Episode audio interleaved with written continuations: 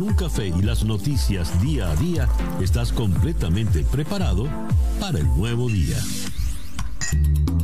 Día a día con César Miguel Rondón. A través de la 107.1 FM si estás en Miami. Y desde cualquier parte del mundo en todas nuestras plataformas digitales.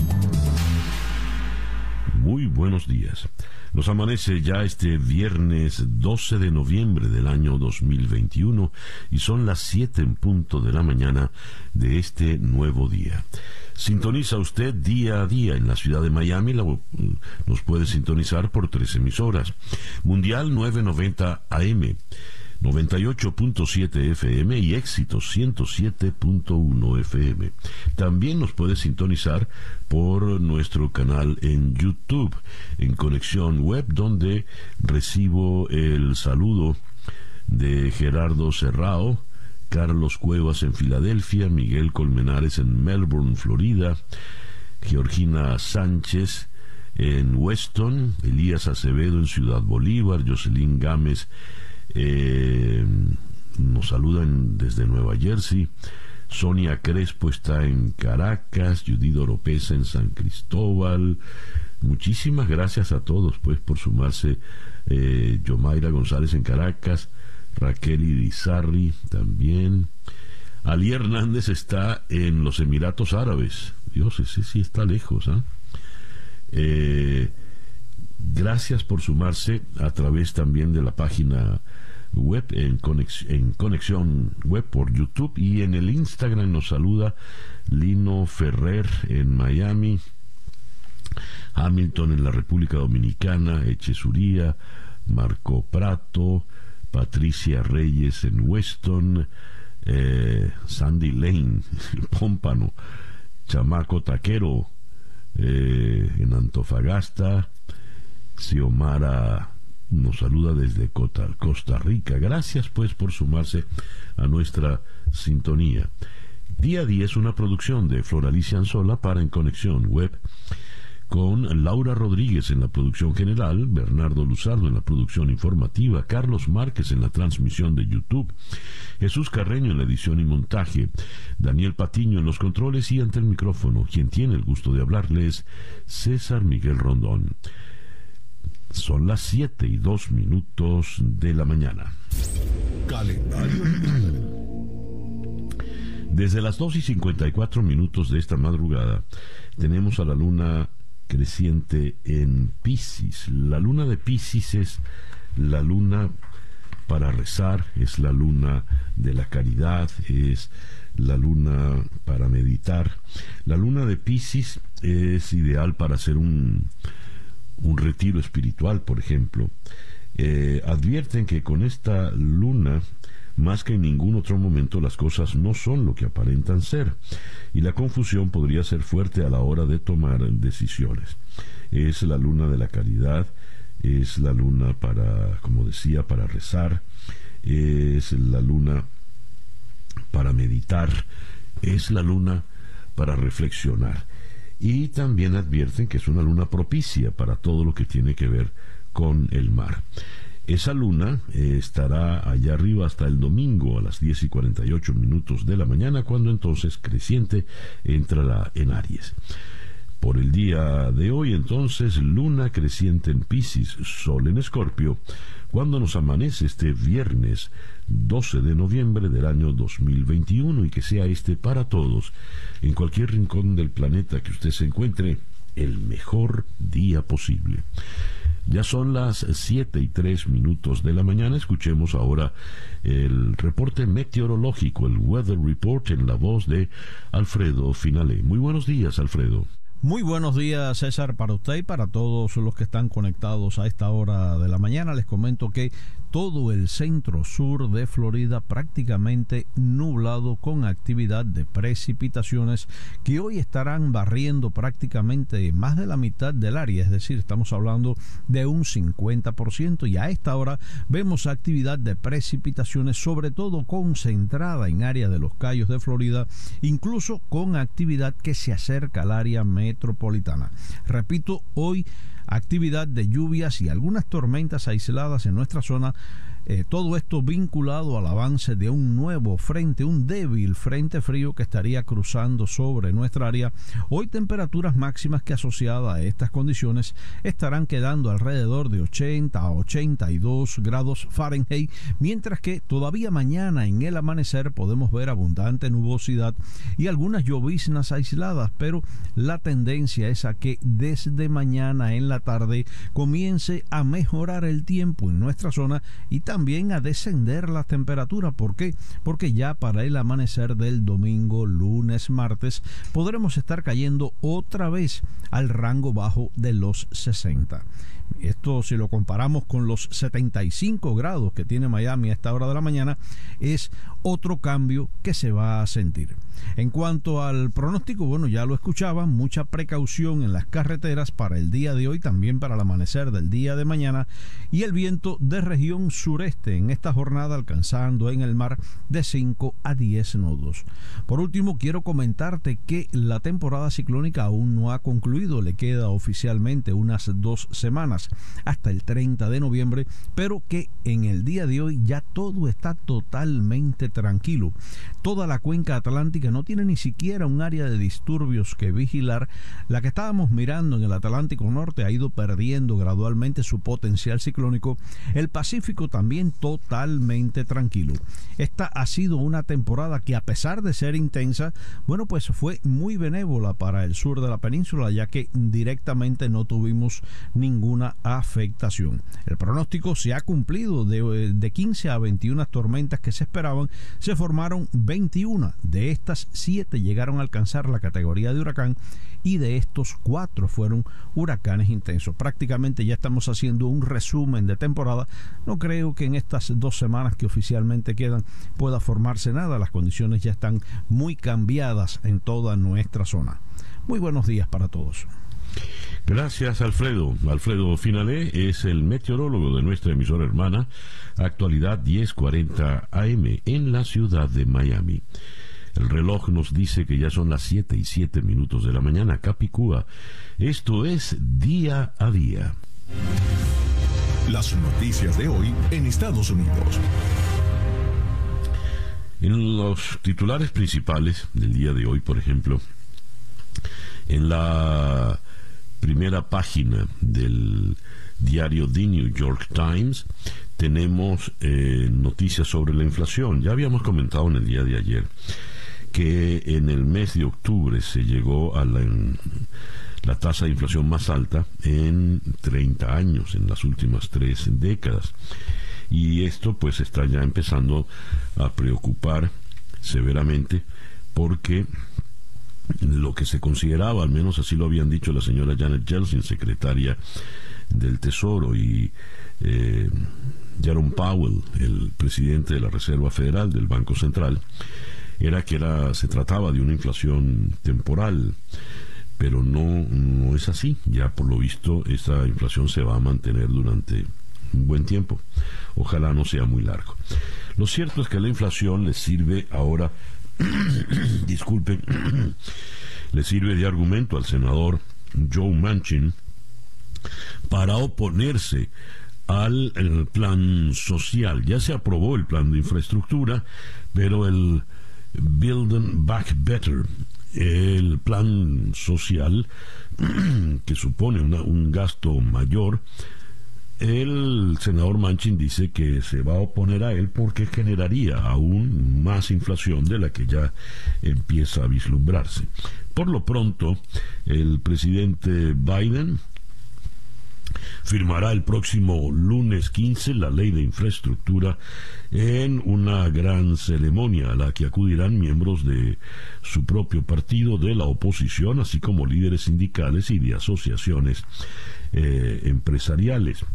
A propósito de los mm, líderes de la oposición que le acompañarán, estamos hablando básicamente de republicanos. Y los republicanos los 13 republicanos que firmaron con, eh, votaron a favor con el Partido Demócrata, están enfrentando riesgos fuertes dentro del propio partido. Leo en esta publicación de Associated Press que eh, los republicanos están recibiendo amenazas de muerte y todo tipo de insultos, pero sobre todo las amenazas es lo que es más grave. La representante eh, Marjorie Taylor Greene, que como saben es de extrema, extrema derecha, representante de Georgia, los eh, calificó de traidores y ha estado eh, tuiteando sus nombres y sus números de teléfono eh, para que sean acosados por eh, los que piensan como ella. Y de allí es donde han, de donde han venido todas las amenazas de muerte. El senador republicano de Michigan eh, Fred Upton, eh, dice, esta locura tiene que detenerse, la locura mm, contra los republicanos que votaron por la ley de eh, infraestructura. Tenemos que, en el caso del COVID, la directora Rochelle Walensky de los CDC dice que se está considerando pues que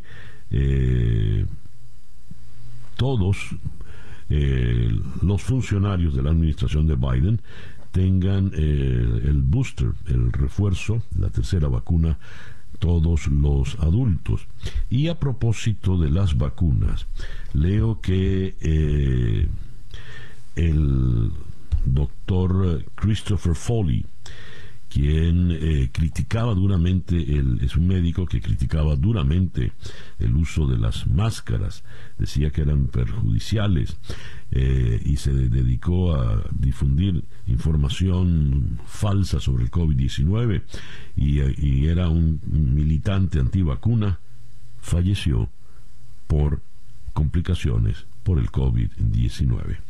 Esto ocurrió en el estado de Minnesota. En otras informaciones importantes, en Estados Unidos, leo eh, que, eh, a ver, eh, el señor Trump logró que un tribunal de apelaciones bloquease la entrega de los documentos privados al Congreso, a la Cámara de Representantes, tal y como lo habían pedido. Un tribunal federal de apelaciones bloqueó ayer temporalmente la divulgación y entrega de los documentos de la administración de Donald Trump relacionados con el asalto al Capitolio, respondiendo así a un recurso del expresidente. Un panel de tres jueces del Tribunal de Apelaciones para el circuito de Washington, D.C., tomó esta decisión que impide que los registros clave que guardan los archivos lleguen al comité selecto de la Cámara de Representantes que investigue el ataque del 6 de enero. Estaba previsto que se accediese a un primer lote de la documentación en el día de hoy. Es una, una decisión temporal que evidentemente traerá ahora, eh, por supuesto, eh, cola. Eh, desde Pekín llega la información de que China confirmó hoy que está en estrecho contacto con Estados Unidos para ultimar los detalles de una inminente reunión virtual entre Xi Jinping y Joe Biden. Eh, sí estamos manteniendo conversaciones para organizar un encuentro virtual entre los dos presidentes, dijo el portavoz del Ministerio Chino de Asuntos Exteriores, Wang Wenbin, en rueda de prensa llevada a cabo en el día de hoy, viernes. Y eh, como saben, pues China y Estados Unidos sorprendieron con la firma de un acuerdo en el marco de la cumbre de Glasgow. Y hablando de Glasgow, la COP26 insta a limitar el carbón y la financiación de las energías eh, fósiles. Un segundo borrador de resolución provisional en la conferencia sobre el clima de Glasgow pidió hoy viernes a los países la supresión progresiva de la energía producida con carbón sin mitigación y de las ineficaces subvenciones a los combustibles eh, fósiles. Las centrales eléctricas a base de carbón sin mitigación son aquellas que no utilizan tecnología de captura de carbono para compensar parte de los gases que emiten en la atmósfera. Cierro la información mm, de Estados Unidos con esta noticia que también tiene que ver con el exterior. Estados Unidos y Canadá urgieron a sus ciudadanos mediante sendos mensajes a salir de Haití de inmediato debido a la crisis de violencia e inseguridad que atraviesa el país. El Departamento de Estado insta a los ciudadanos estadounidenses a hacer planes para salir de Haití ahora por medios comerciales. Eso se dice en un mensaje difundido en las últimas horas por la Embajada de Estados Unidos en Puerto Príncipe. El reloj indica en este momento las 7 y 18 minutos de la mañana. Estas son las noticias de Venezuela.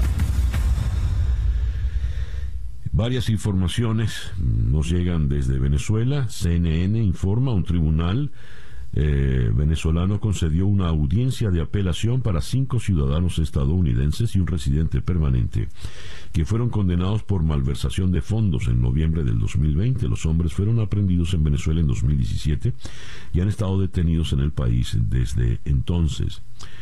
Eh, estamos hablando de los ejecutivos de Citgo que tenían casa por cárcel pero fueron devueltos a la prisión una vez que se dio la eh, extradición de Alex Saab. Carlos Ocariz dice, soy el único que se ha retirado para consolidar la unidad en un acto de calle realizado en el municipio Chacalo, de Chacao, perdón, el ex aspirante Señaló que acompañará a quienes patean la calle sin precisar su apoyo al líder de fuerza vecinal, David Uzcategui, quien también inscribió su candidatura al cargo en representación de la oposición. Ocariz, pues, declinó en su aspiración de ser gobernador del estado Miranda. Eh, con relación a Alex App, ya que lo mencionaba, según Joshua Goodman de Associated Press, va a cambiar de abogados. Alex Saab, el empresario colombiano que se encuentra detenido en Estados Unidos y quien es acusado de ser testaferro de Nicolás Maduro, estaría cambiando de abogado defensor, según el periodista de AP Joshua Goodman, quien mostró en su cuenta de Twitter documentos con relación al cambio de abogados. Eh, volviendo al tema electoral, según Luis Vicente León, las elecciones regionales servirán para renovar el liderazgo eh, opositor. Eh, un liderazgo que se ha desconectado de la población, según declaró Luis Vicente León. El significado va más allá de elegir un gobernador o un alcalde, que pueden no recibir recursos o tener un protector la importancia de la, elección regional tiene que ver con la renovación del liderazgo opositor, que necesita un baño de oxígeno electoral que permitirá que se presenten algunos actores en el país que logren convertirse en los nuevos líderes de la oposición que es respaldado por el pueblo, dijo Luis Vicente León. Y hablando de las elecciones, el rector Enrique Márquez dice la acreditación de testigos se prolongó hasta el día de hoy.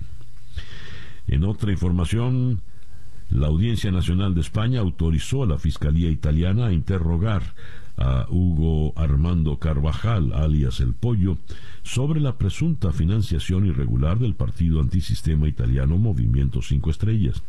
Fuentes jurídicas confirmaron que un, juez de la Audiencia Nacional dictó el auto en el que autoriza ese desplazamiento de los fiscales italianos para tomar declaración al que fuera jefe de los servicios de inteligencia en Venezuela.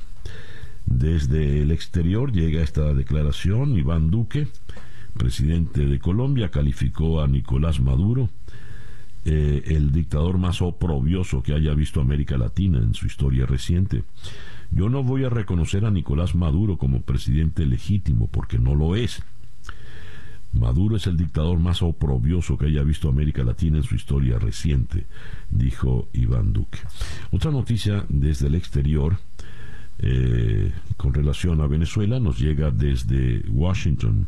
México y Argentina encabezaron a un grupo de países que objetó la presencia de la representación del líder opositor venezolano Juan Guaidó en la 51 Asamblea General de la Organización de Estados Americanos y señalaron que el gobierno de Nicolás Maduro anunció su decisión de abandonar ese organismo.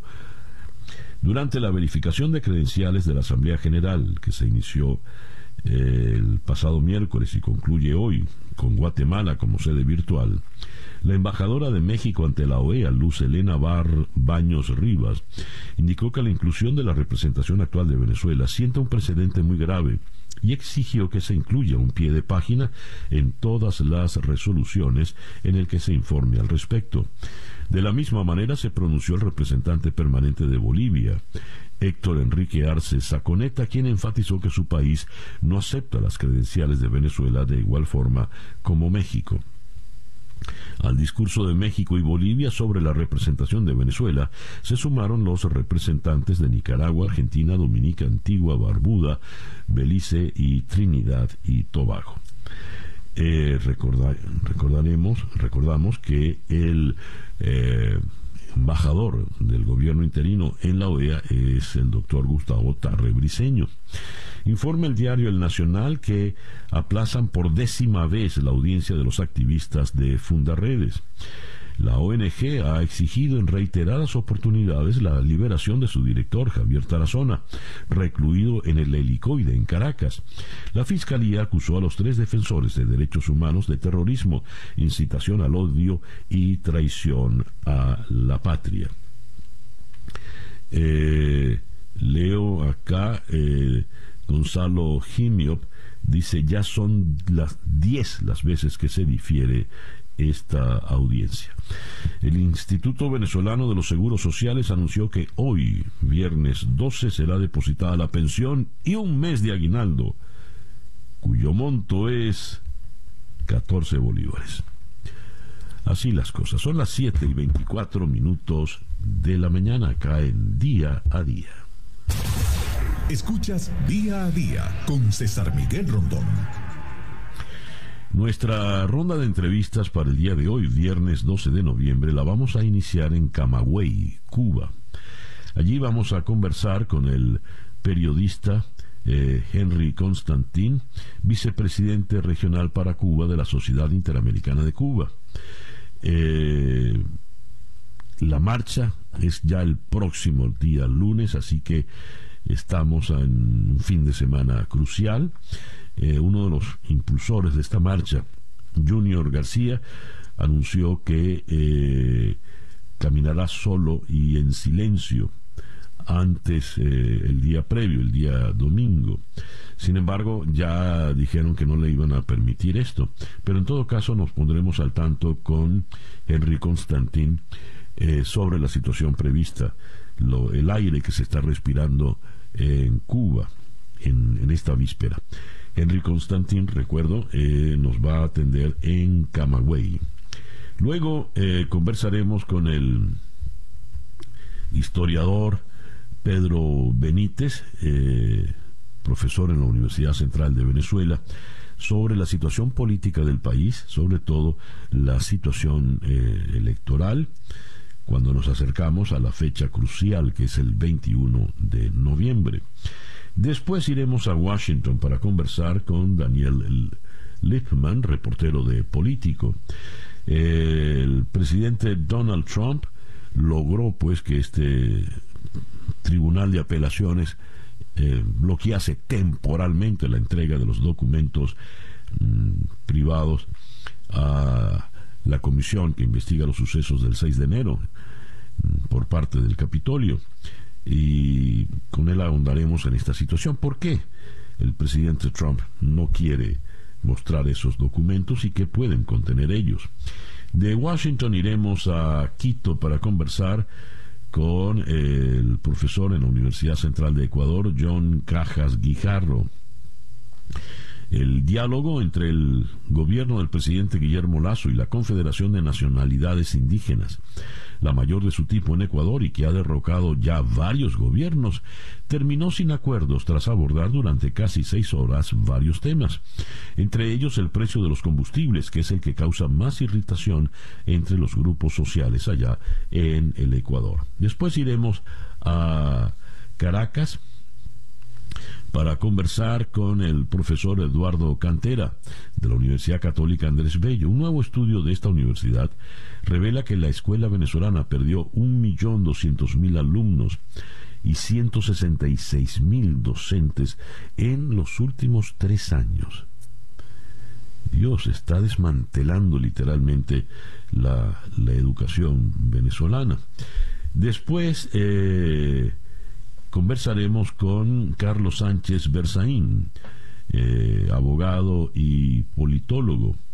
Eh, él está en el exilio perseguido por el gobierno de Luisa Arce y Evo Morales. Las protestas no cesan en Bolivia mientras organizaciones internacionales e incluso la Iglesia empiezan a ser llamados a diálogo. Esto cuando Luis Arce ha cumplido apenas un año en la presidencia de Bolivia. Esta será pues nuestra agenda, nuestra ronda de entrevistas para el día de hoy, viernes 12 de noviembre. El reloj indica en este momento las 7 y 28 minutos de la mañana. Hacemos una pequeña pausa y ya regresamos con el editorial en Día a Día. Para estar completamente informado, antes de salir y que usted debe conocer. Día a Día. Con César Miguel Rondón.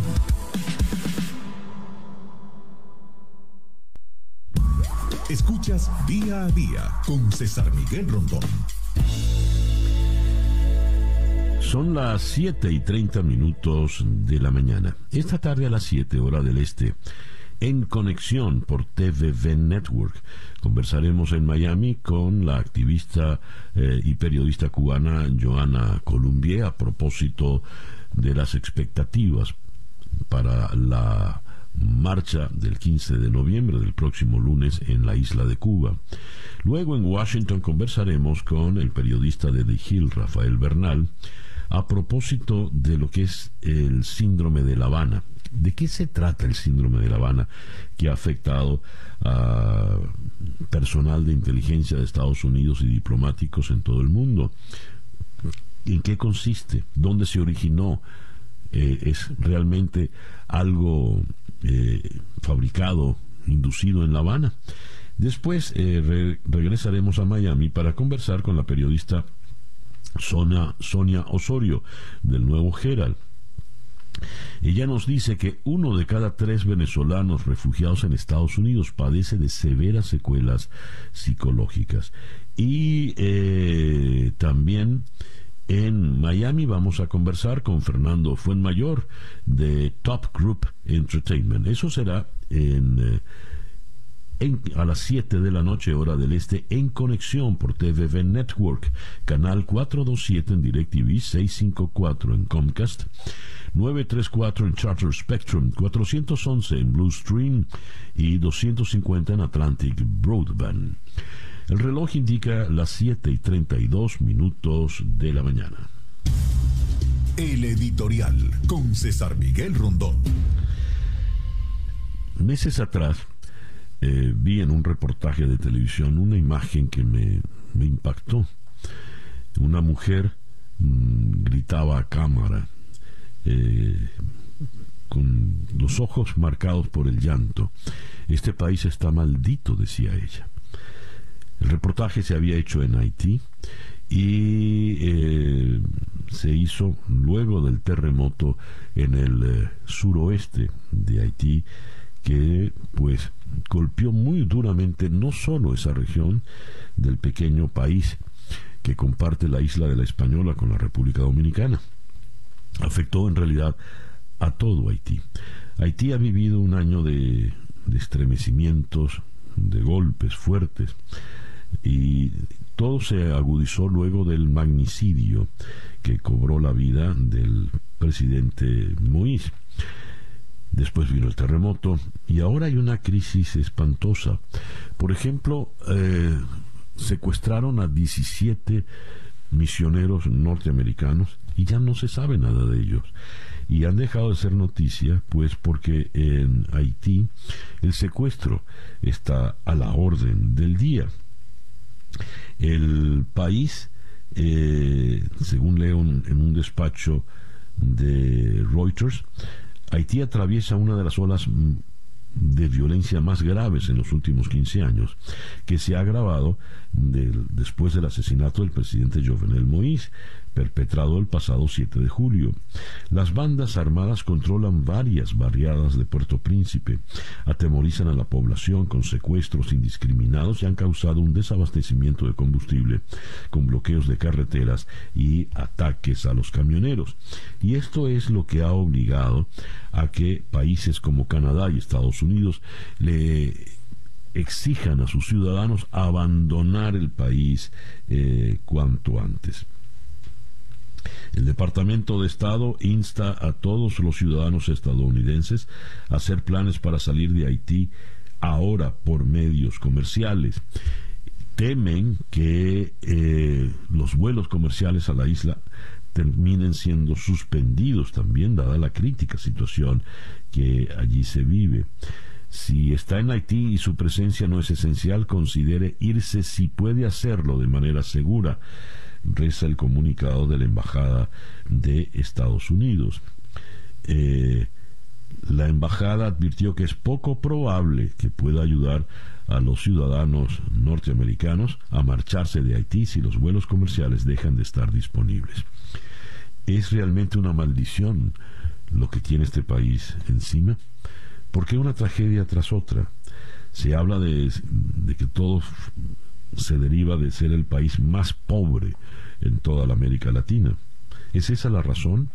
No hay solución para este problema ya por lo visto quizá endémico, ¿no? En fin, pensemos que no hay país que pueda ser eh, estar maldito, ¿no? Confiemos en ello. Ojalá se pueda superar esta situación terrible que padece Haití. El reloj indica en este momento las 7 y 36 minutos de la mañana. Noticias de Cuba. Josep Borrell, el ministro de Exteriores de la Unión Europea, pide a los embajadores de la, de la Unión en Cuba que sigan de cerca la marcha cívica por el cambio. La información nos dice los representantes de la Unión Europea en La Habana seguirán de cerca la marcha cívica por el cambio del próximo lunes, según publicó el diario El Mundo en Madrid. Los diplomáticos de la Unión acreditados en la isla observarán los acontecimientos que se produzcan el 15N, que viene precedido de una oleada de represión y hostigamiento contra los promotores de la iniciativa. El monitoreo europeo responde a solicitudes realizadas por organizaciones de derechos humanos en la isla. Los delegados mantendrán informado a Joseph Borrell sobre los acontecimientos tras responder el alto representante para Asuntos Exteriores a la carta enviada por la Delegación de Relaciones con América Central y Cuba, de la que forman parte los eurodiputados Javier Nart, Tilly Metz de los Verdes y Jans Hisek, demócrata cristiano. Hablando de la marcha del día 15, la marcha del 15 en Cuba no se desconvoca, aclara Junior García Aguilera. El dramaturgo, uno de los integrantes de Archipiélago, aclaró que su marcha en solitario, un día antes, el domingo 14, eh, un día antes de la marcha cívica del 15, no desmoviliza las protestas pacíficas previstas para ese día dentro y fuera de Cuba. Esto se esperaba que ellos manipularan totalmente el comunicado, ellos refiriéndose al gobierno. Como dejé claro en el comunicado, jamás le pediría a los cubanos que renuncien a sus derechos. Solamente pedía que encontraran maneras ingeniosas, que no pusieran sus vidas en riesgo, porque también sabemos todo el riesgo de lo que estaban armando para golpear, para apresar, para reprimir de forma muy violenta a los manifestantes, dijo Junior García eh, Aguilera. Eh, por otra parte, eh, comentó que fue interrogado por la seguridad del Estado. Me dijeron que incluso para qué cárcel voy a ir. Me dicen que voy para el combinado del Este. Incluso me han dicho que no me van a permitir marchar el domingo, ni siquiera en la forma en que lo he anunciado en solitario, portando una rosa blanca por una calle céntrica habanera un oficial de la seguridad acompañado de una mujer estaban intentando que yo tomara alguna decisión que desconvocara la marcha y les expliqué que no tengo para nada esa intención. 7 y 42 minutos de la mañana. Noticias de Latinoamérica. Managua. El abogado nicaragüense Santos Sebastián Flores Castillo, quien denunció al presidente de Nicaragua, Daniel Ortega, por presuntamente abusar sexualmente de su hermana desde que tenía 15 años, murió en circunstancias desconocidas en una cárcel donde estaba recluido desde 2013, según informó un organismo humanitario. Flores Castillo, de 52 años, falleció en una prisión conocida como La Modelo, la más grande de Nicaragua, ubicada a unos 25 kilómetros al norte de Managua, según el Centro Nicaragüense de Derechos Humanos. Buenos Aires. Las principales fuerzas políticas de Argentina cerraron la campaña electoral previa a los comicios legislativos del próximo domingo, culminando una recta final marcada por las crecientes tensiones cambiarias y la inseguridad. Santiago. A diez días de las elecciones, Chile escuchó ayer los programas económicos de cinco de sus siete candidatos presidenciales, en un momento en el que el país atraviesa una alza inflacionaria pospandémica y donde cada vez más voces exigen un modelo socioeconómico más igualitario. La paz. El presidente boliviano Luis Arce pidió unidad a los sectores sociales afines al gobierno ante las protestas impulsadas por gremios, comités cívicos y opositores contra una polémica ley que considera son intentos de un nuevo golpe de Estado. Eh, por lo visto, pues el señor Arce ve golpe de Estado en todas partes. Lima. La subida del salario mínimo en Perú, anunciada por el presidente Pedro Castillo, será de carácter temporal a través de una subvención estatal. Pero el ministro de Economía, Pedro Franque, confirmó que el objetivo del gobierno peruano es evaluar un aumento definitivo. Pese a que en el discurso donde hizo balance de sus primeros 100 días en el poder, Castillo dijo que a partir de diciembre ningún trabajador formal ganará menos de mil soles mensuales, unos 250 dólares. Luego en redes sociales matizó que no se trataba de un incremento del salario mínimo al uso. 7 y 45 minutos de la mañana.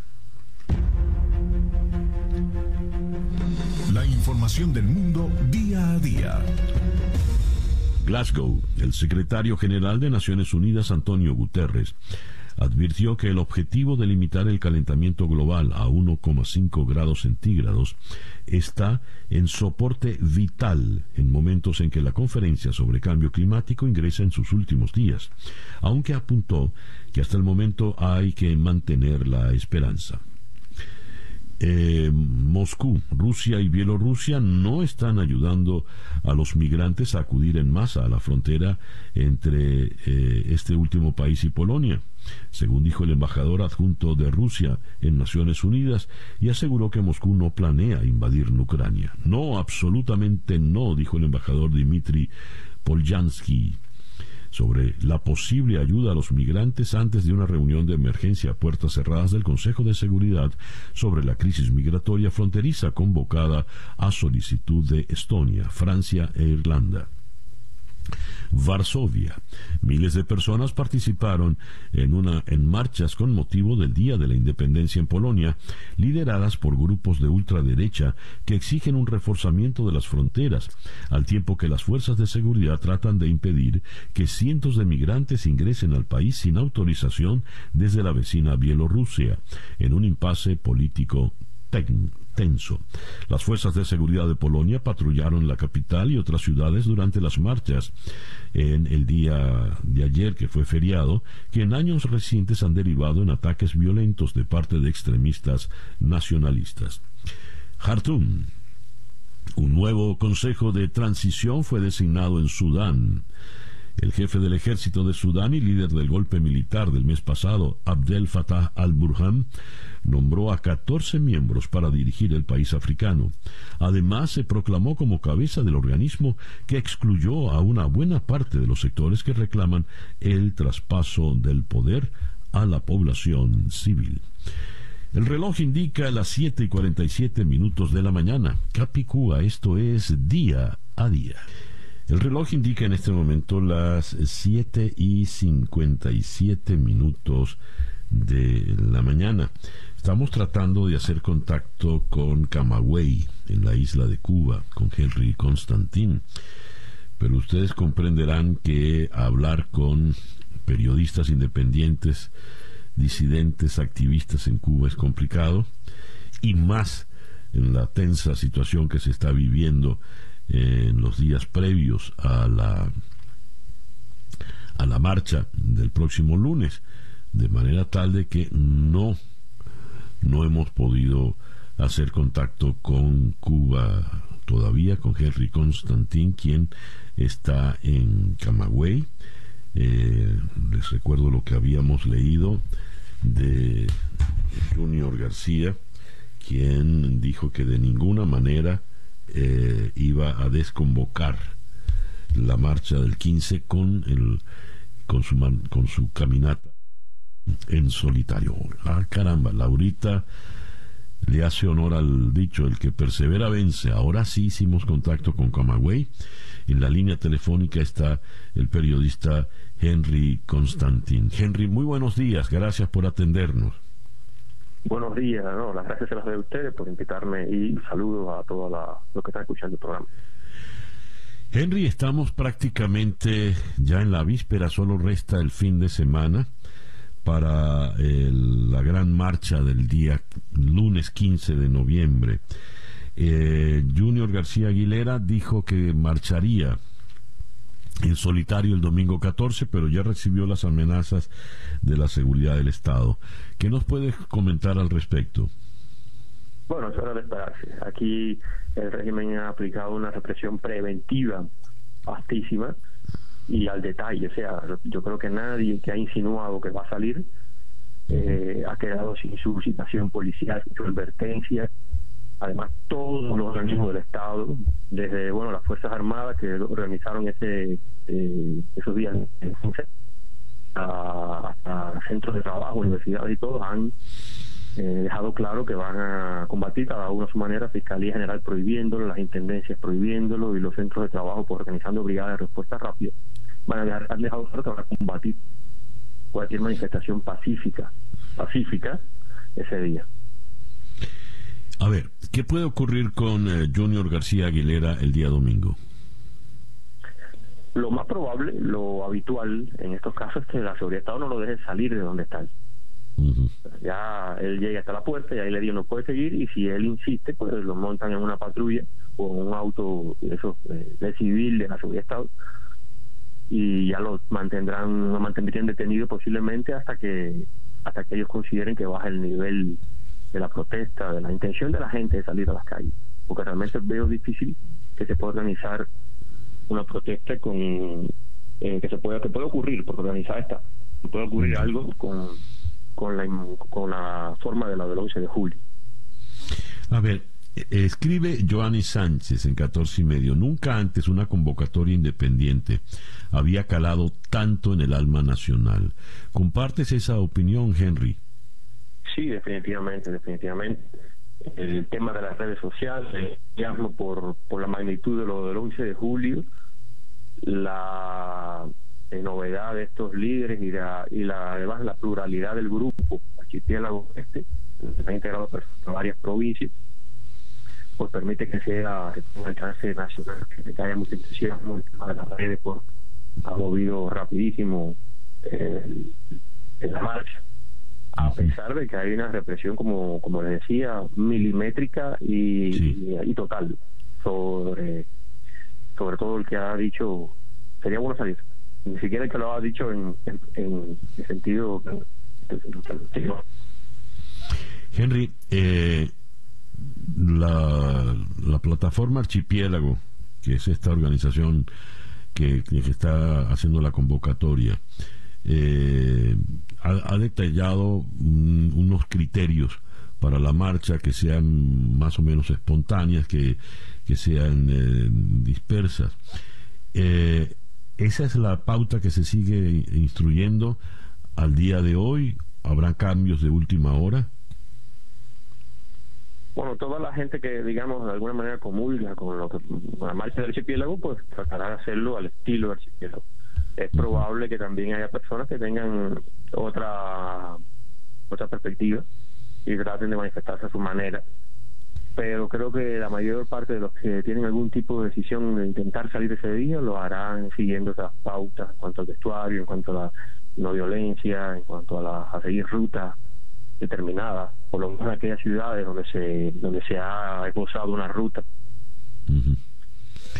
¿Y está previsto que sean todas las ciudades de la isla? Bueno, está previsto sí en que, que, sea nacional, aunque eh, la última información que tengo es que, o sea, la última de ayer realmente, no he visto si hay cambios hoy, que las personas saldrán solamente en aquellos, o sea, las personas, solo, solo hay una ruta, perdón, perdón, solo hay una ruta definida para aquellos lugares donde las personas presentaron cartas de eh, solicitud, de aviso de la marcha a las autoridades. Cartas que fueron publicadas en las cuales se detallaba, bueno, iremos por aquí, después cogeremos por esta calle, pero eso solo ocurrió en unas 5, 6, 7, 8 municipios del país. Y estamos hablando de, bueno, o sea, menos del 10% de la cantidad de ciudades del país. En los demás lugares, pues la gente tendrá que improvisar, a no ser que el archipiélago publique a lo largo del día de hoy y de mañana, pues, que recomienda esa cantidad eh, de ciudades en las cuales no hay una ruta prevista. Leo lo siguiente, si militarizan la ciudad solo demostrarán el miedo que tienen a los sueños de cambio de la ciudadanía. ¿Qué significa militarizar, por ejemplo, la ciudad de La Habana, Henry? Bueno, eso es eh, una operación vastísima que implica que cuando el ciudadano sale a la calle eh, sobre todo en las áreas céntricas de cualquier reparto, en las vías principales, pues va a haber, va a sentir que hay más vigilancia, hay más eh, policías, soldados, inclusive, o que sacan también a los muchachos del servicio militar, que ciudadanos civiles. O sea, e, eso eso nos ha pasado, a veces hemos estado en, lugares, en, fechas, digamos, donde, donde hay la represión aumenta, y uno descubre, cuando cuenta a su alrededor, que hay más guardias que civiles.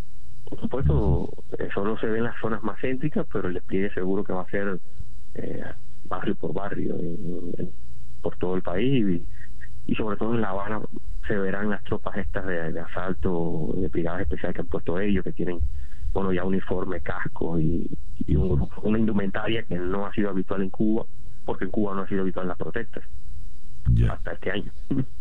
Ya veo. Eh, esta marcha ha despertado mucho, mucho interés en el exterior y la comunidad internacional puede jugar un rol muy importante en todo esto, Henry. Leo que Joseph Borrell, el ministro de Exteriores de la Unión Europea, le ha pedido a los embajadores europeos que sigan de cerca la marcha cívica, que sea, sirvan como especie de testigos de lo que pueda de lo que pueda ocurrir. Para ustedes en la isla, ¿Qué significa este tipo de apoyo de las democracias en el exterior? Bueno, es eh, muy, muy útil. Eh, en primer lugar, para, para que haya fuentes de cierta manera intocables que puedan documentar lo que ocurra y traducirla al exterior de manera clara, sin, sin la tergiversación de los medios estatales, dado que los medios independientes y la gente va a ser muy reprimida, no va a poder eh, grabar con, con tranquilidad nada de lo que ocurra, porque en cuanto vean gente grabando seguro que, lo detienen, lo, les quitan los teléfonos. Es bueno también porque permite, o sea, ahora mismo el régimen cubano está, siempre lo ha estado, ¿no? pendiente de, del apoyo o al menos de, lo, de los recursos que pueden fluir desde Europa, sobre todo la Unión Europea, por el tema del turismo, por el tema de donaciones al Estado cubano para hacer disímiles proyectos y ellos eh, sí tienen miedo de perder ese financiamiento fácil que les regala la Unión Europea a cambio de que se porten bien y ellos nunca se han portado bien tampoco. Entonces, bueno, que si reprimen demasiado, eh, haya, los testigos ahí para que puedan decir, hey, espérate, eh, hay que cambiar la, la política con Cuba o el régimen. Ya. Henry, te agradezco mucho que nos hayas atendido en la mañana de hoy y por supuesto estaremos muy, muy pendientes de todo lo que pueda ocurrir en los próximos días allá en la isla de Cuba. Muchas gracias. Gracias a ustedes por invitarme. Henry Constantín es periodista, director de la Hora de Cuba, vicepresidente regional para Cuba de la Sociedad Interamericana de Cuba, nos habló desde la ciudad de Camagüey. Ocho en punto de la mañana, una pequeña pausa y ya regresamos con día a día. Para estar completamente informado antes de salir y que usted debe conocer. Día a día con César Miguel Rondón.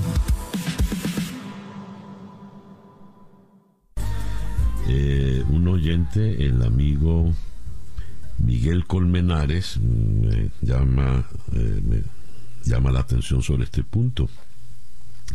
Hoy es un día capicúa, hoy es 12-21, 12 del día 21.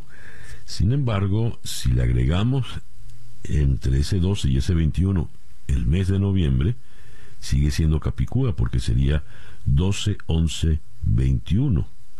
11, 21. 1, 2, 1, 1, 2, 1. Se lee igual de izquierda a derecha y al revés. No sé qué significará que sea un día capicúa, pero en todo caso, capicúa, pues. Bueno, debe ser, siempre, siempre hay que pensarlo así. Eh, leía con, con estupor, sin duda, eh, esta publicación de Lucavista. Eh, la escuela venezolana perdió un millón doscientos mil alumnos, según el nuevo estudio de la Universidad Católica Andrés Bello. ¿Usted tiene idea de lo que eso significa? 166 mil docentes también se perdieron. Esto en un lapso de apenas tres años. Eh, vamos hasta Caracas. En la línea telefónica está el profesor Eduardo Cantera, director del Centro de Innovación Educativa de la UCAP, que llevó adelante este estudio. Eduardo, muy buenos días. Gracias por atendernos. Muy buenos días, César Miguel. Eduardo, eh, este estudio, ¿cómo lo llevaron adelante? ¿Dónde lo condujeron? Eh, hicimos un levantamiento de información a los 24 estados del país eh, contamos con aplicadores y coordinadores en cada uno de las entidades federales. Y bueno, desplegamos más de 250 personas para este trabajo en campo. Queríamos hacer un estudio a nivel nacional, fueron 399 escuelas seleccionadas, pudimos atender a 200 a 394 y bueno, en ese margen tuvimos que sacrificar algunas, incluso sustituirlas, porque a lo largo del estudio eh, conseguíamos eh, dificultades para el acceso a las escuelas, puentes caídos, carreteras en mal estado, lluvias que imposibilitaban el acceso a, a la institución, incluso escuelas fantasmas, llamamos escuelas fantasmas cuando enviamos a un aplicador a campo, incluso aplicadores que habían trabajado en esa institución ilusionados por regresar al lugar de su trabajo, se encuentran con una infraestructura caída, cuatro paredes, pero algo insólito que ellos mismos les, genera pues ese estupor del cual tú hablabas al principio, de decir, no puede ser que yo hace 10 años estuve trabajando en este lugar y, tenía una infraestructura en, en, condiciones para elaborar y ahora lo que tengo son cuatro paredes y unas vidas. Eduardo, ¿a qué se le, atribuyen ustedes esta, este descenso tan dramático en, un lapso tan solo de tres años? Bueno, cuando consultábamos eh, las respuestas que teníamos por parte de los directores, coordinadores y personal del colegio, eh, nos decían en primer momento, bueno, sí, hay un grupo que, que ha emigrado, que se fue de la institución, pero se fue también del país. Pero es el mínimo. Eh, entendemos que otros son porque no hay alimentación y tienen que procurarse el alimento. El programa de alimentación escolar en las instituciones, según reportan, el 70% lo consideran que, que, está en malas condiciones. Además, eh, consideramos que los servicios de agua, electricidad de las instituciones pues tampoco están funcionando y, y, no tienen la posibilidad de convertir a las escuelas en un lugar seguro. Incluso otro grupo, en cuarto lugar, aparecían los que tenían que atender obligaciones en su casa, bien sea atendiendo a personas o bien sea dedicándose pues a, favorecer la economía del hogar. Eduardo, cuando decimos un millón doscientos mil alumnos y estamos hablando de escuela, ¿de qué promedio de edad estamos hablando? sí, estamos entre los 6 seis años a los 12 aproximadamente. Pero bueno, eh, en, en, secundaria de 12 a 15 porcentaje mm, es un poco inferior, pero incluso que es un 15% de pérdida de matrícula escolar, eh, quiero sumarle el 25% de desertante porque pues han tenido que buscar otras formas de, de sustento para su familia. Es otro factor. Si el muchacho va a la escuela y no tiene quien lo reciba, quien atienda, quien lo organice el conocimiento, pues entonces se asocia también que la deserción de los maestros, que es un 25% superior incluso al porcentaje de los estudiantes, pues también es un, dato importante. Esos 166 mil maestros que ya no están en la escuela, ¿a dónde fueron? ¿Dónde están ahora? Eh, bueno, pues atendiendo negocios particulares, emprendiendo, están eh, diversas formas. Tú sabes que el venezolano pues se las ingenia y, y el maestro, mm, pues sí, tiene vocación, pero es que no tiene condiciones para trabajar. Y, y él mismo dice, yo necesito alimentar a mi familia. Y entonces todo tipo de emprendimiento que te puedas imaginar, ahí está el, el docente venezolano atendiendo. Pero además, pues bueno, el comercio, el comercio formal, informal, es una manera de, resolverse en este momento. Y bueno, el resto también, pues cumpliendo, cubriendo pues otras necesidades que tiene la sociedad en este momento. De manera tal de que la escuela es abandonada porque no sirve, porque no me da educación, porque no tengo maestros, porque se está cayendo, porque no tiene luz, no tiene agua. Ese sería el resumen al cual podríamos llegar, la conclusión. Eh, bueno, hay un problema serio de infraestructura y incluso en el estudio nos habíamos propuesto revisar y chequear cuál sería el costo de levantar la infraestructura, pero eso sería imposible. Eh, lo que hemos ido tomando nota y, recibiendo datos de cuánto o qué condiciones hay para recomponer el sistema de alimentación escolar, o sea, el, programa de alimentación escolar. Eh, si hay madres procesadoras de alimentos, si en la escuela se cuenta con algún tipo de infraestructura que pueda soportar una cocina, un comedor, o si alrededor de la escuela hay gente que pudiera realizar esa labor y, y por lo menos que haya eh, asegurado el, el de los estudiantes cuando van a la escuela. Creo que sería como lo primerito que la escuela puede ofrecer, cubrir las necesidades básicas de los estudiantes para después las emocionales y cubrir también las cognitivas. Pero si no tenemos muchachos alimentados, no vamos a poder darles ningún tipo de conocimiento. Eduardo, te agradezco mucho esta, estos minutos en la mañana de hoy a ti y a tu audiencia, César Miguel. Eduardo Cantera es eh, el director, el profesor Eduardo Cantera es el director del Centro de Innovación Educativa de la Universidad Católica Andrés Bello, la que llevó adelante este, este estudio, cuyos resultados pues son alarmantes. El reloj indica en este momento las 8 y 15 minutos de la mañana. Sintonizas día a día con César Miguel Rondón. En el día de hoy, viernes, se iban a entregar los documentos eh, privados de la Casa Blanca al Congreso, a la Comisión de la Cámara de Representantes que eh, investiga los sucesos del, del 6 de enero. Sin embargo, eh, una Corte de Apelaciones suspendió temporalmente esta entrega. ¿Por qué la suspende? ¿Cuáles son los argumentos? ¿Y por qué solo algo temporal? Vamos a la ciudad de Washington, donde está en la línea telefónica Daniel Lipman, quien es el reportero de Político. Daniel, good morning. Thank you very much for being with us today. Thank you for having me. Daniel, uh, what's uh, the argument for this uh, uh, appeals court to block uh, the surrender of these documents, of these papers, and why they say it is temporarily, temporarily until when?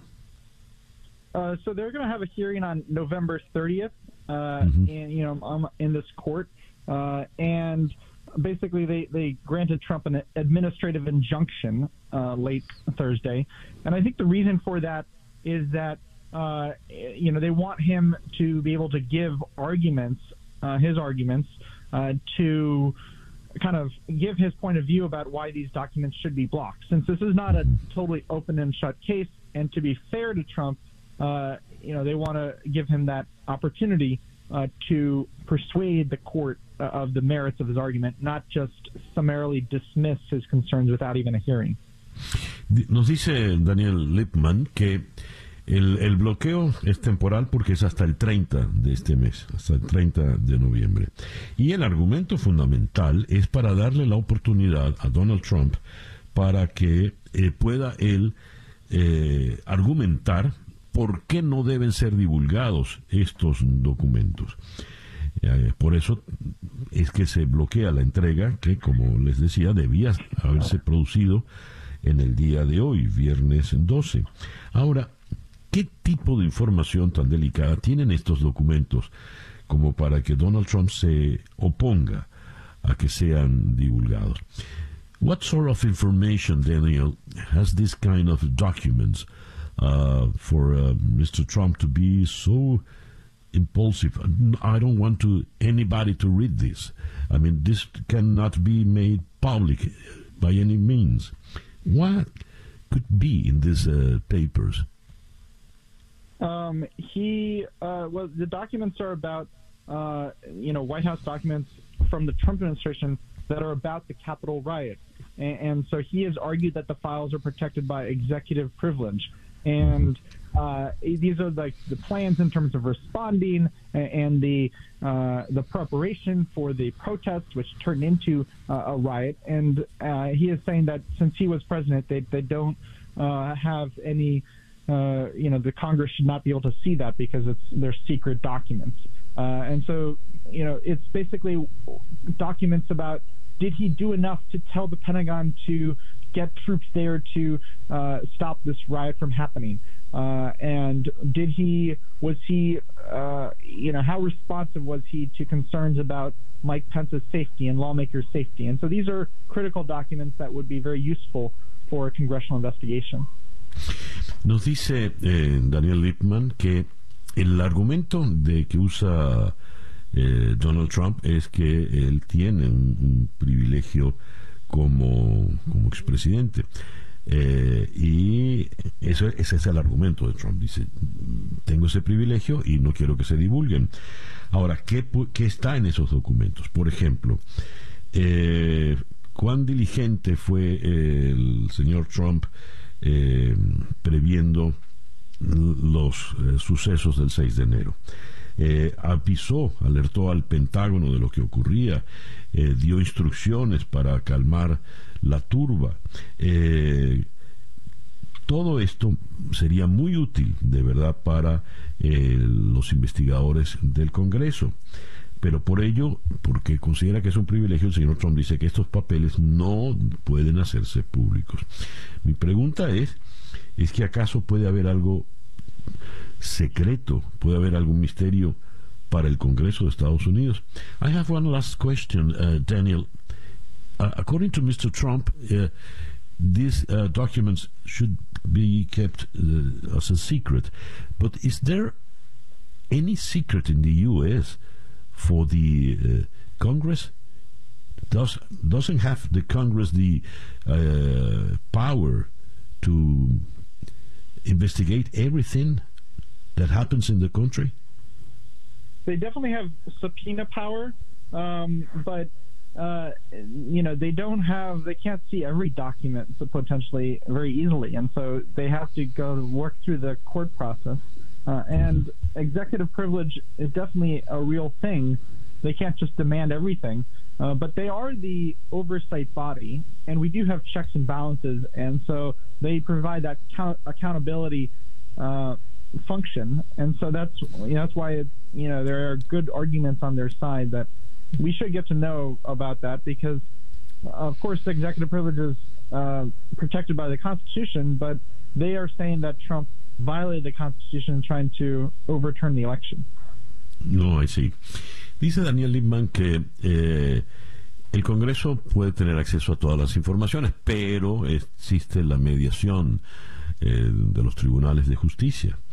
En todo caso, el presidente, el expresidente Trump alega ese privilegio eh, ejecutivo. Y el, según la Constitución, él tendría derecho a ese privilegio.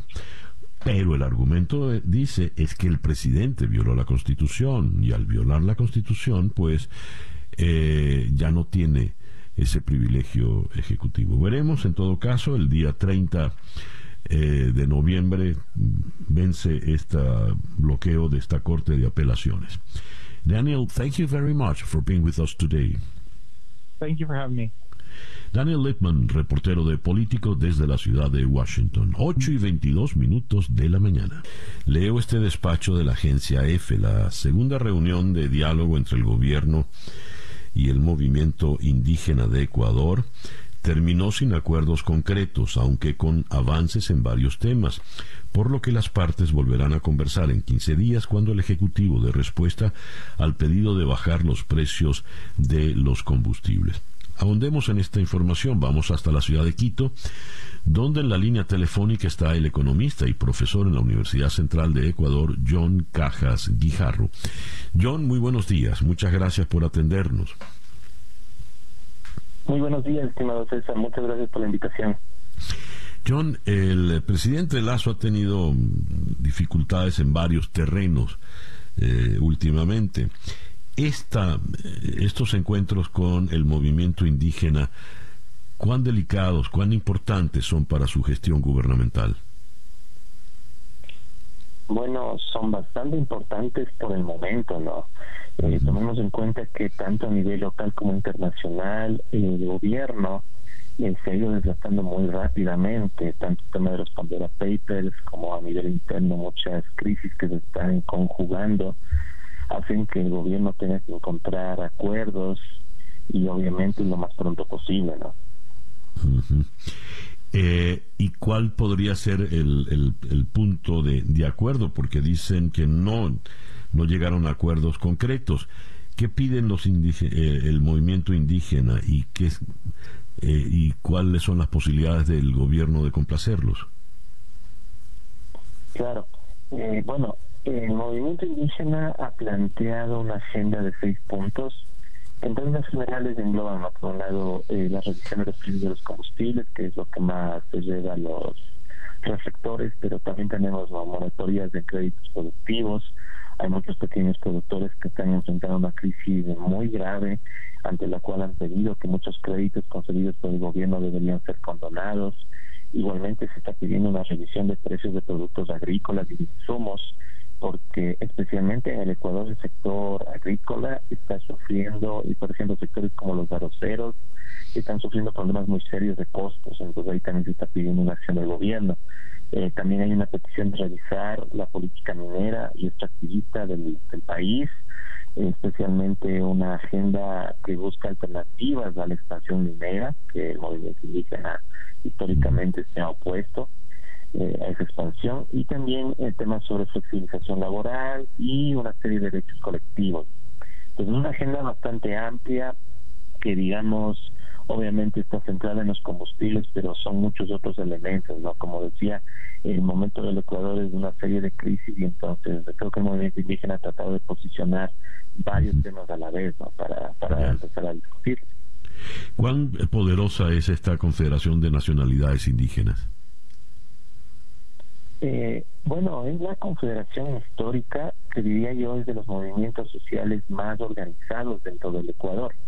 El movimiento indígena en el país tiene una historia muy importante desde el levantamiento que se dio allá por lo, a inicios de los años 90.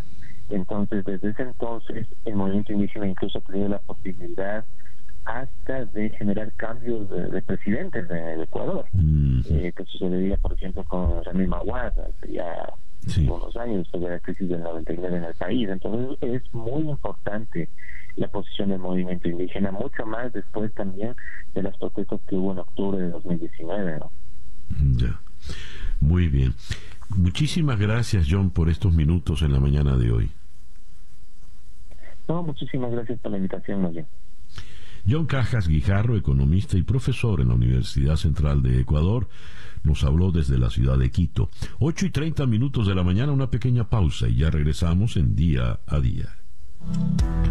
Para estar completamente informado antes de salir y que usted debe conocer. Día a día con César Miguel Rondón.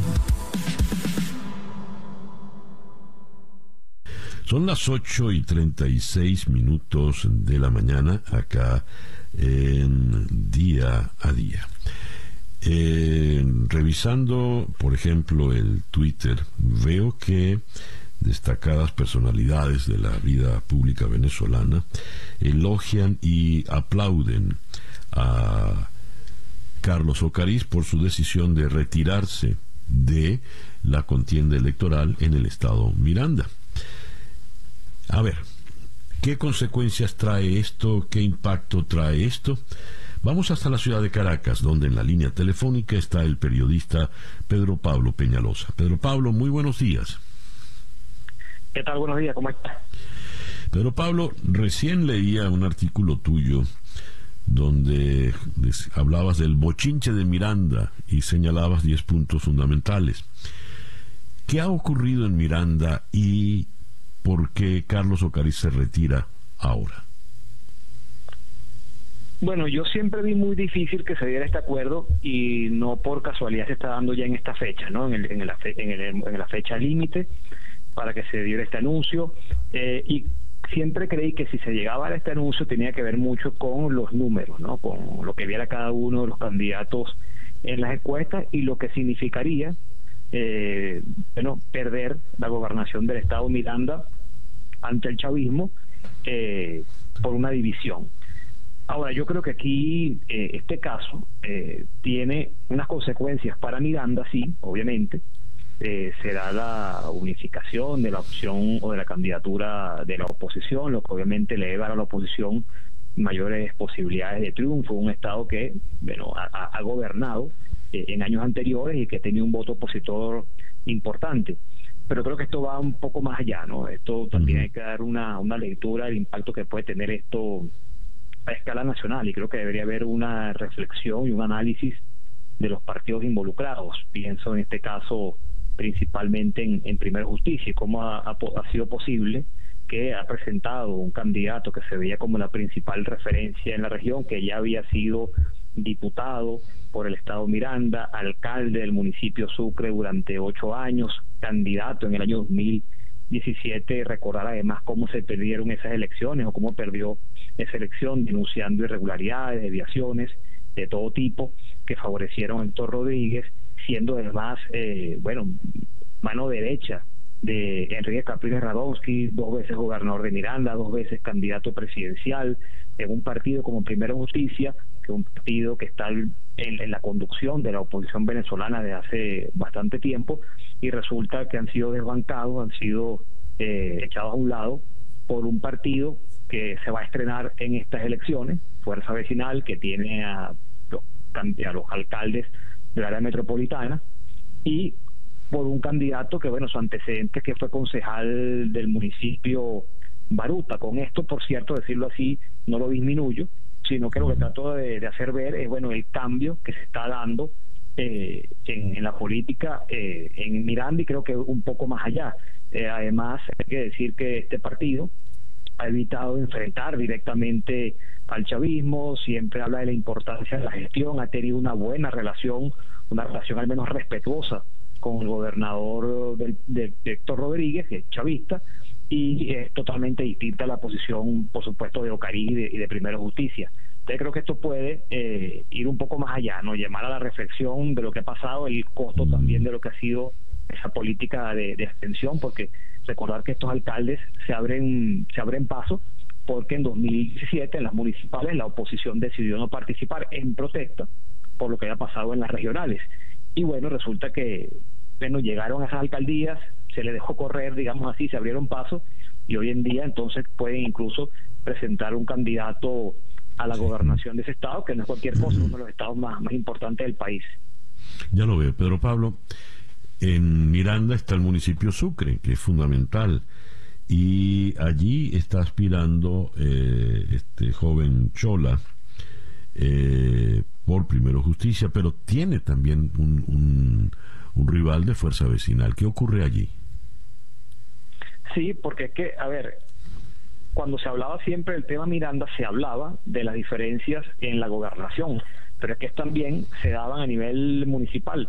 Eh, si bien anunció Cariz que esto había eh, su, su decisión de, de, renunciar a la candidatura había facilitado el acuerdo en otros municipios para llegar a 17 de, 21, si mal no recuerdo que, he informado, bueno, todavía hay espacios donde no, no se alcanzaba acuerdo. También hay que decir que el, impacto de, de lo de Miranda ha llegado, por ejemplo, a Libertador donde, y también eh, a, un municipio, Puerto Ordaz, del estado del estado Bolívar, donde Fuerza Vecinal eh, declinó y está apoyando a, candidatos de la unidad. También está en discusión el tema de, Maracaibo. Eh, bueno, yo creo que aquí lo que vemos es que también un acuerdo en un lado abre a veces la posibilidad de un entendimiento en otro, pero el tema de, de Petare sí está pesando, eh, porque más, eh, bueno, es un espacio que busca mantener o, reconquistar, no recuperar. Primero Justicia, ahí fue alcalde durante dos periodos Carlos eh, Ocarí, pero es lo que hablábamos también esa tensión. Hay una, hay una alianza eh, que se puede dar en algunos espacios, pero hay una competencia también, eso está clarísimo. Recordar que, eh, bueno, los alcaldes del área metropolitana tenían su tarjeta, tenían a su candidato, y mientras recibían el apoyo de la tarjeta de la unidad, ellos no es que no daban nada a cambio, es que incluso minaban la opción del candidato de la unidad. Así se ha dado esta, esta discusión en Miranda. Por eso yo creo que tiene varios elementos a tomar en cuenta y al final, bueno, que es una alianza tan sólida, si uno ve la carta de Ocarici, él declina, pero tampoco es que, bueno, levanta la bandera de David Cati con entusiasmo ni mucho menos. Ahí hay diferencia, hay discrepancias que, bueno, que más o menos se dejan a un lado, teniendo en cuenta que el objetivo es la gobernación y todo esto, pero que, que bueno, están ahí presentes, digamos, están allí. Pero Pablo ha mm, mencionado algo que resulta muy interesante. Eh, los partidos principales de la oposición y los más grandes, primero Justicia y Voluntad Popular, evidentemente han cometido errores. Eh, especialmente en el año 2017 se coló esta fuerza vecinal y los errores de los partidos grandes siguen allí latentes. Recién leía una declaración de Luis Vicente León donde habla que eh, estas nuevas elecciones permitirán que se perfile un nuevo liderazgo opositor y ya hemos visto pues todos los escándalos que han venido desempolvándose últimamente, eh, la crisis de monómeros, por, por citar solo, solo uno, eh, los problemas estructurales eh, y más allá que supone el gobierno interino, eh, las discrepancias entre el, liderazgo ya tradicional que, se, que envejeció en la oposición, no son los jóvenes de hace 20 años ya para nada. ¿Qué va a pasar con esos partidos en, en esta especie de revolcón que se está experimentando en Venezuela? Sí, bueno, yo creo ahí que hay que esperar casi bien los resultados. ¿Por qué digo esto? Porque se habla de renovación, pero en realidad en muchos casos, bueno, son los que son. ¿Qué quiero decir con esto? Eh, aquí se da eh, casi por seguro el triunfo en el Estado Zulia. ¿Quién ganaría en Zulia? Manuel Rosales.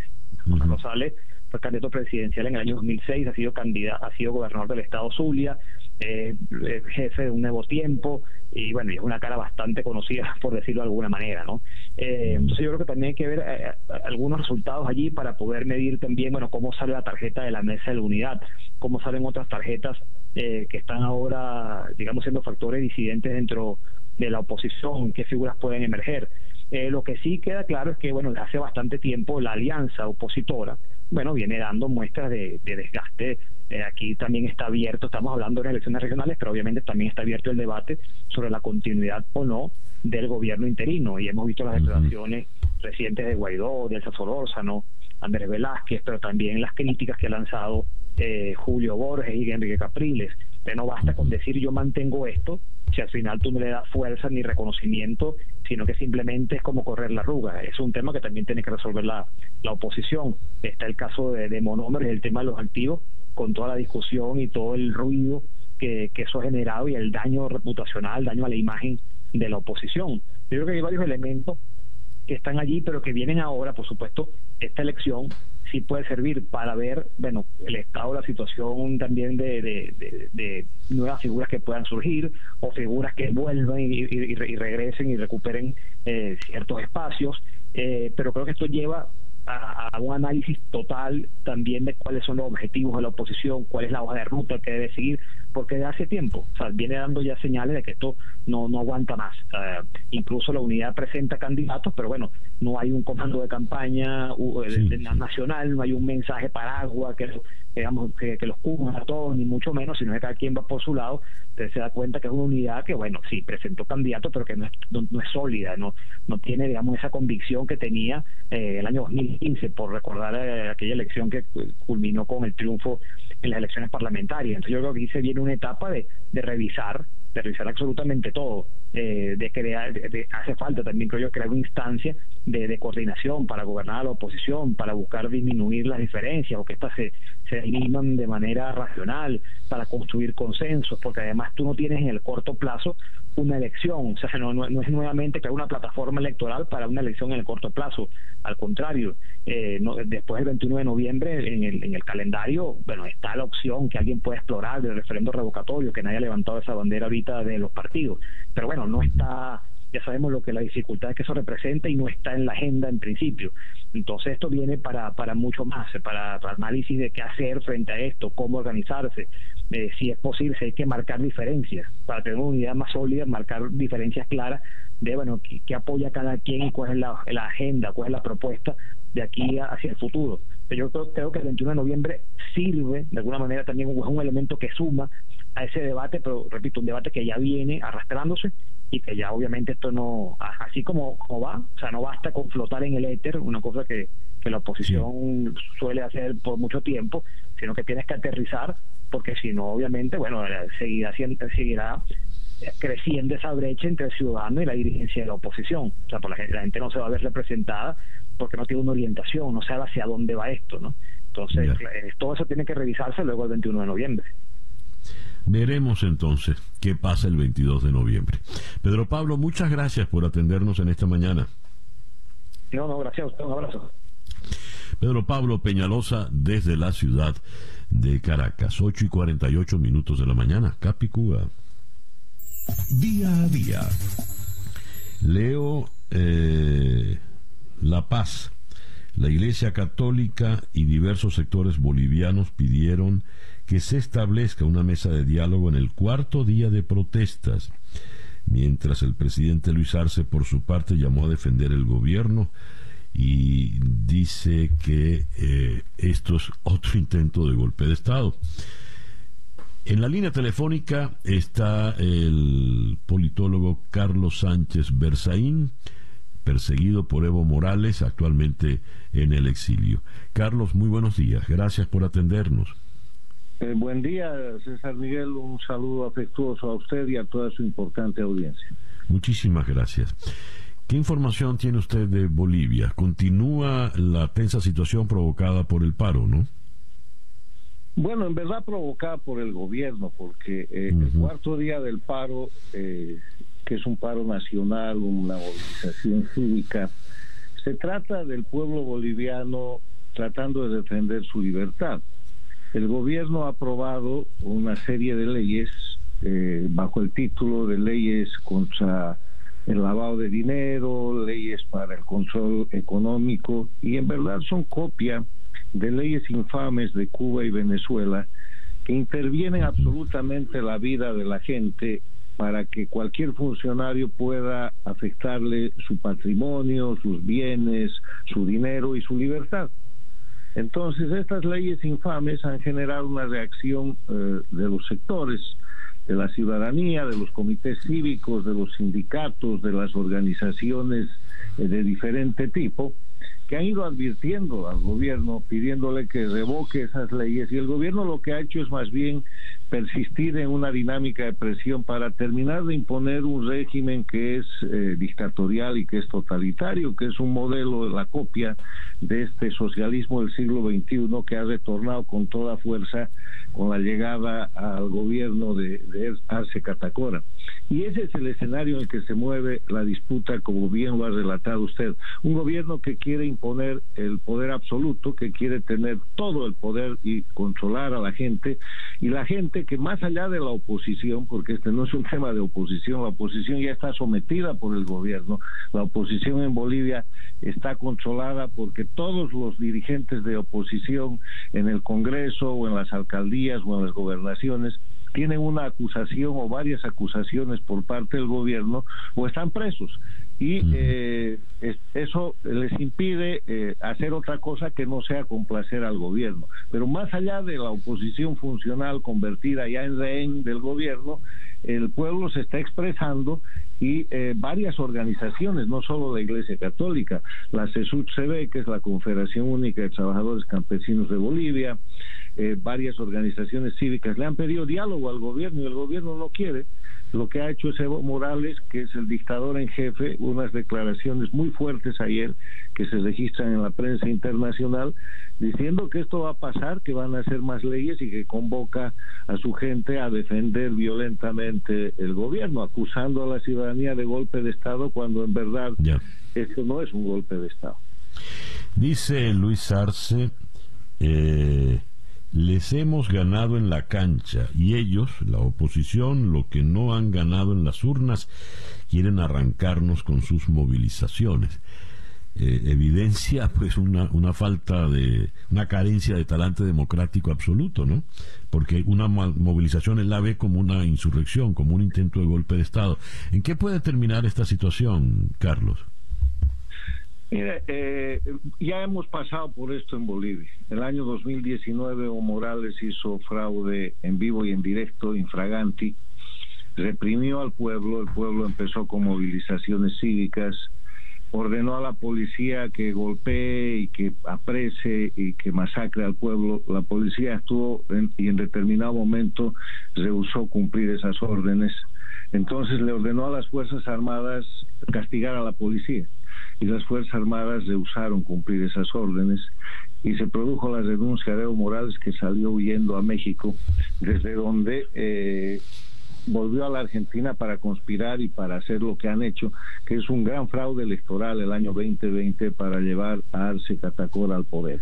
Están en ese camino. Ellos creen que pueden imponerle al pueblo boliviano por la fuerza esta, eh, este sistema castrochavista. Y eso no va a pasar en Bolivia, eso es no conocer la idiosincrasia del pueblo boliviano. Si el, el régimen castrochavista de Bolivia insiste en ejercer por la fuerza y por la violencia el poder absoluto sobre el pueblo boliviano, va a terminar siendo retirado del gobierno. Ya. Carlos, muchísimas gracias por atendernos en esta mañana. Muchas gracias a usted, muy amable. Carlos Sánchez Berzaín, eh, abogado, eh, es perseguido desde los tiempos de Evo Morales y por lo tanto nos habló desde el exilio. Eh, no precisó dónde, pero no está en Bolivia. Son las 8 y 54 minutos de la mañana. Día a día es una producción de Floralicia Anzola para En Conexión Web, con Laura Rodríguez en la producción general, Bernardo Luzardo en la producción informativa, Carlos Márquez en la transmisión de YouTube. Jesús Carreño en la edición y montaje, Daniel Patiño en los controles y ante el micrófono, quien tuvo el gusto de hablarles, César Miguel Rondón.